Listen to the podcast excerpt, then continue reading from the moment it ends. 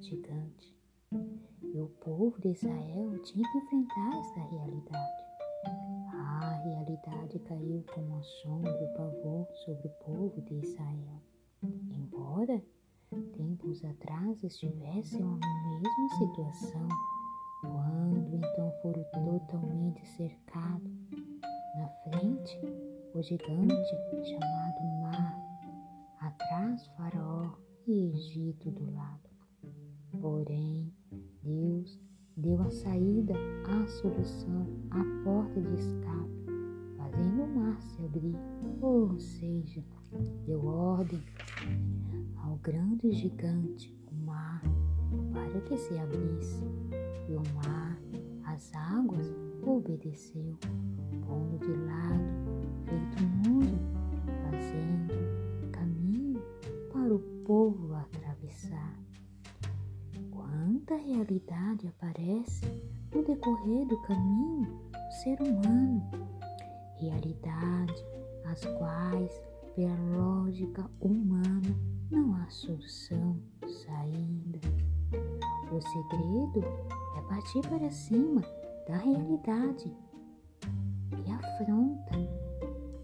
Partir para cima não com força humana, pois a realidade destrói qualquer força humana, porque por detrás dela existem legiões de demônios para roubar, matar e destruir.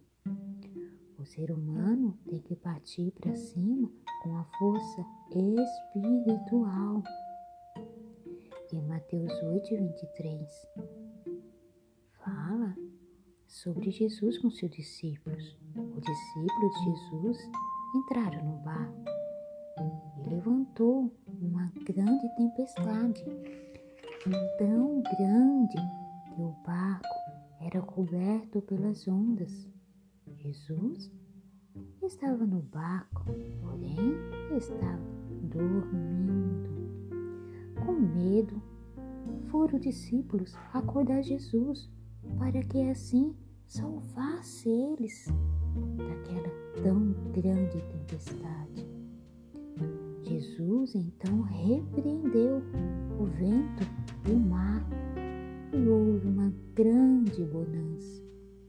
Então dizia entre si os discípulos: Quem é este que até o vento e o mar lhe obedece? A realidade das circunstâncias, a diversidade tem que ser enfrentada e repreender em nome de Jesus.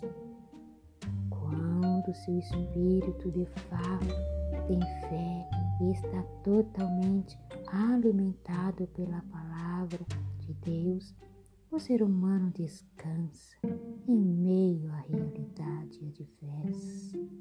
Descansa na paz do espírito, na tranquilidade saber e crer que serve um Deus que está no controle de toda realidade adversas.